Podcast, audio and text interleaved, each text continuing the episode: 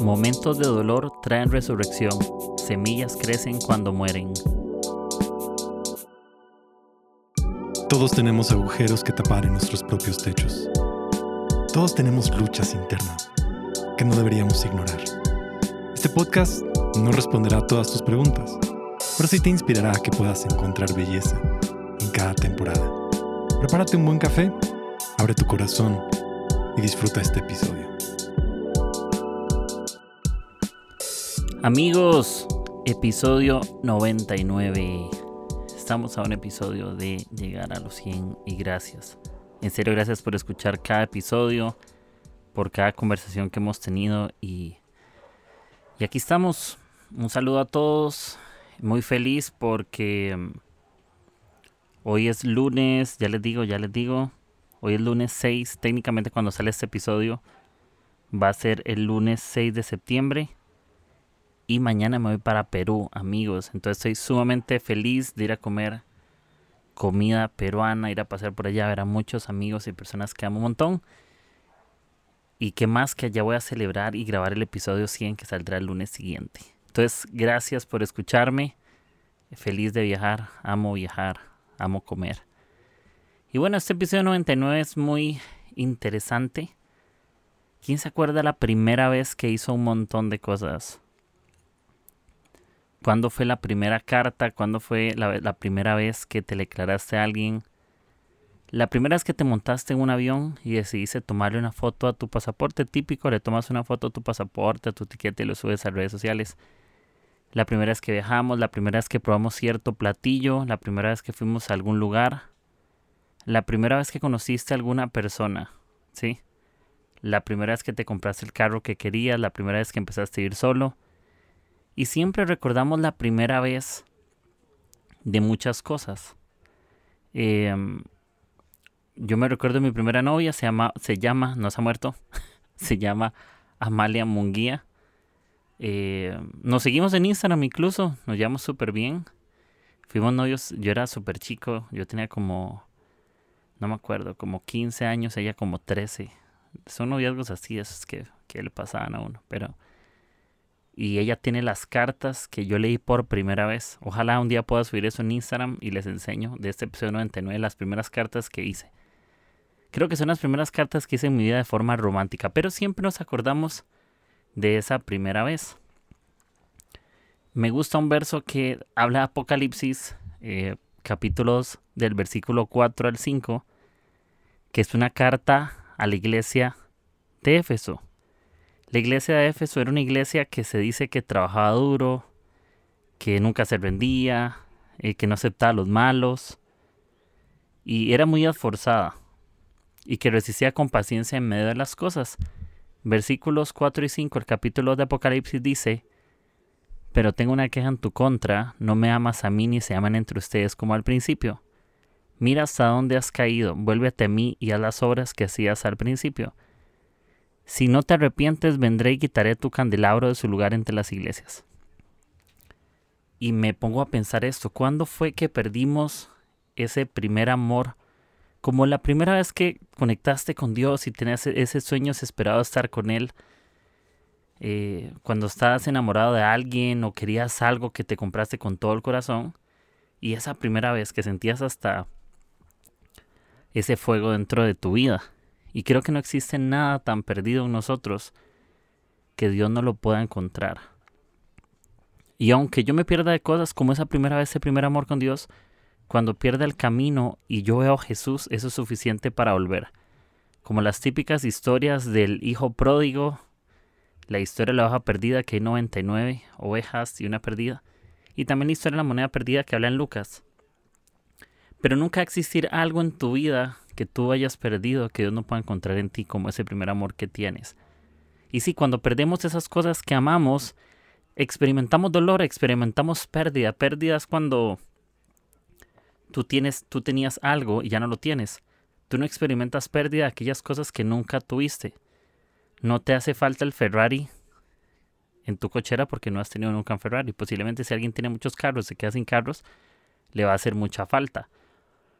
Por ejemplo, a mí me gusta viajar y cuando no viajo me hace mucha falta viajar. No voy a decir que soy un viajero ahí como Luisito comunica, pero me gusta viajar y cuando no puedo me hace falta. Y ahora que voy a viajar y siento que es como la primera vez, súper emocionado. Pero cuando perdemos algo, pierdes un vuelo, pierdes eso que te gustaba mucho y lo tuviste que vender, trae dolor. Momentos de dolor en tu vida donde das algo, también eso trae resurrección. ¿A qué me refiero con eso? Que semillas que mueren crecen eh, en el tiempo. Esas cosas que hoy te causan dolor, mañana van a ser algo bueno para tu vida. Mañana van a ser una buena oportunidad. El dolor no solamente está para agobiarte y recordarte cosas malas, sino que muchas veces el dolor es parte del proceso de una pérdida, pero va a llegar a un punto de aceptación. Va a llegar un punto que puedas negociar con la vida, va a llegar un punto donde las cosas vayan a mejorar. Y la vida es así. El dolor muchas veces es inevitable, pero termina formando nuestro carácter. Sacrificas dolor de pérdida y resucitas misericordia, resucitas gracia porque Dios está dispuesto a hacer algo con los quebrantados de corazón. Y este episodio me quiero enfocar eso, en ese primer amor que tuvimos. Y muchas veces para experimentar el primer amor ocupamos quitar distracciones de nuestra vida. Distracciones no necesariamente son cosas malas o cosas que estorban. Simplemente son aquellas cosas que no nos permiten conectarnos con Dios, que no nos permiten ser auténticos con Dios, que no nos permiten confiar más en Dios. Y hemos sustituido a Dios en tantas cosas en esta vida y hemos hecho mini dioses. Nosotros muchas veces somos nuestro propio Dios, somos nuestra propia religión. Y cuando pierdes ese primer amor con Dios vas a experimentar pérdida, dolor. Y tú mismo no puedes sanar muchas cosas. Pero cuando tú sacrificas dolor y entras en proceso, resucitarás misericordia con el tiempo. Porque Dios seguirá haciendo algo con los quebrantados de corazón. Yo no sé si ustedes sabían esto, pero el sufrimiento ante situaciones difíciles nos enseña a obedecer. Y no lo digo yo, lo dice Hebreos 5, 8 en la. Dice, aunque era hijo Jesús, mediante el sufrimiento aprendió a obedecer. Si Jesús mediante el sufrimiento aprendió a obedecer, por supuesto que no es fácil, pero nosotros mediante aquellas cosas que traen sufrimiento, vamos a, poder aprender a confiar en Dios ante aquellas cosas que nos hacen sentir como que estamos en un naufragio perdidos en medio del océano. También nos van a enseñar a confiar en Dios, nos enseñan y nos ayudan a aprender a ser obedientes, nos ayudan a confiar más en Dios. Porque cuando tú pones tu dolor y tu angustia y tus luchas en manos de Dios, Dios puede hacer algo con eso con panes y peces, aunque sean poquitos, Dios puede traer misericordia, Dios puede traer que abunde. Cuando tú pones tu dolor en manos de Jesús, puede hacer que cosas sean más fáciles de sobrellevar. Y en esta temporada ocupamos, en este tiempo, en toda nuestra vida, ocupamos tener un espíritu resiliente. Y la resiliencia, tal vez lo han escuchado, lo pueden googlear en Wikipedia, donde quieran. Y básicamente se van a dar cuenta que es sobreponerte al dolor. Es ese espíritu que hay dentro de ti que cuando hay dolor, puedes sobreponerte con una buena actitud y seguir adelante. Entonces, aunque llegue sufrimiento, tú puedes ser un espíritu resiliente para sobreponerte al dolor porque el dolor o te termina aplastando o termina siendo tu mejor maestro. Pero para que el dolor sea un buen maestro, aunque lleguen cosas que no te gustan, hay algo en lo cual hoy podemos concentrarnos eh, y este episodio tiene bastantes versículos. Dice Filipenses 4.8 en la nueva traducción viviente. Concéntrense en todo lo que es verdadero, en todo lo honorable, todo lo justo, todo lo puro, todo lo bello y todo lo admirable. Piensen en cosas excelentes y dignas de alabanza. No dice solo presten un poquito de atención o vean un poco o un ratito. Dice concéntrense. Cuando nos concentramos en algo es porque fijas totalmente tu atención hacia eso. Pones toda tu mirada pones todo tu corazón en aquello que es verdadero en tu vida, porque el dolor te va a recordar, te va a recordar, el dolor te va a recordar lo que tú no tienes, el dolor siempre te va a recordar tus fallas, te va a recordar carencias, te va a recordar malas experiencias, te va a recordar, te va a traer culpa, el dolor trae siempre culpa la mayoría de veces. Pero cuando tú piensas en lo verdadero, en el medio del dolor, el dolor se vuelve un maestro que te ayuda a sobreponerte sobre otras cosas que piensas. Cuando pones la mente en las cosas que tienen honor, tú traes dignidad. En lo justo, tu vida es mejor.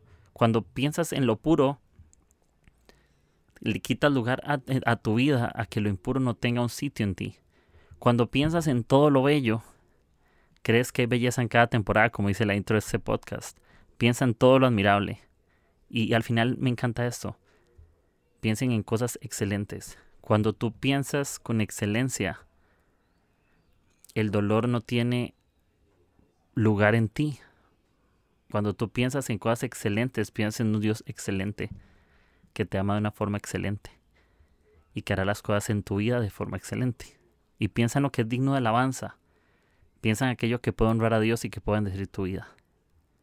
Y el único poder que algo tienes sobre tu vida en medio del duelo o, o de las luchas es el poder de tu atención. Quítale el poder a tu dolor prestándole atención a lo bello y no a tu dolor. Porque como te digo, el dolor te termina aplastando o se convierte en tu maestro. Podrías encontrarte en, en toda esta temporada en un peregrinaje en el desierto. Un desierto que parece infinito pero aún Dios camina contigo en el desierto bajo el sol. Aún Dios está ahí presente. Y sí, somos peregrinos en esta tierra porque no somos de este mundo y un día no vamos a estar, lo único seguro que tenemos es la muerte. Pero podemos confiar en esto y no sé si esto lo dije en algún episodio, pero lo quiero repetir porque siento decirlo y es que hoy puedes ser agradecido porque un día alguien te cuidó en el desierto. Un día alguien te cuidó, un día alguien te prestó atención.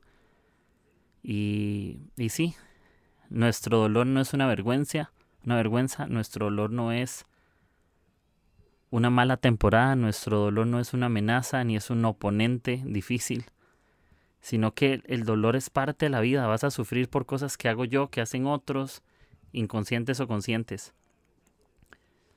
Pero mediante el sufrimiento o el dolor puedes aprender a obedecer a Dios, puedes honrar a Dios en tu dolor.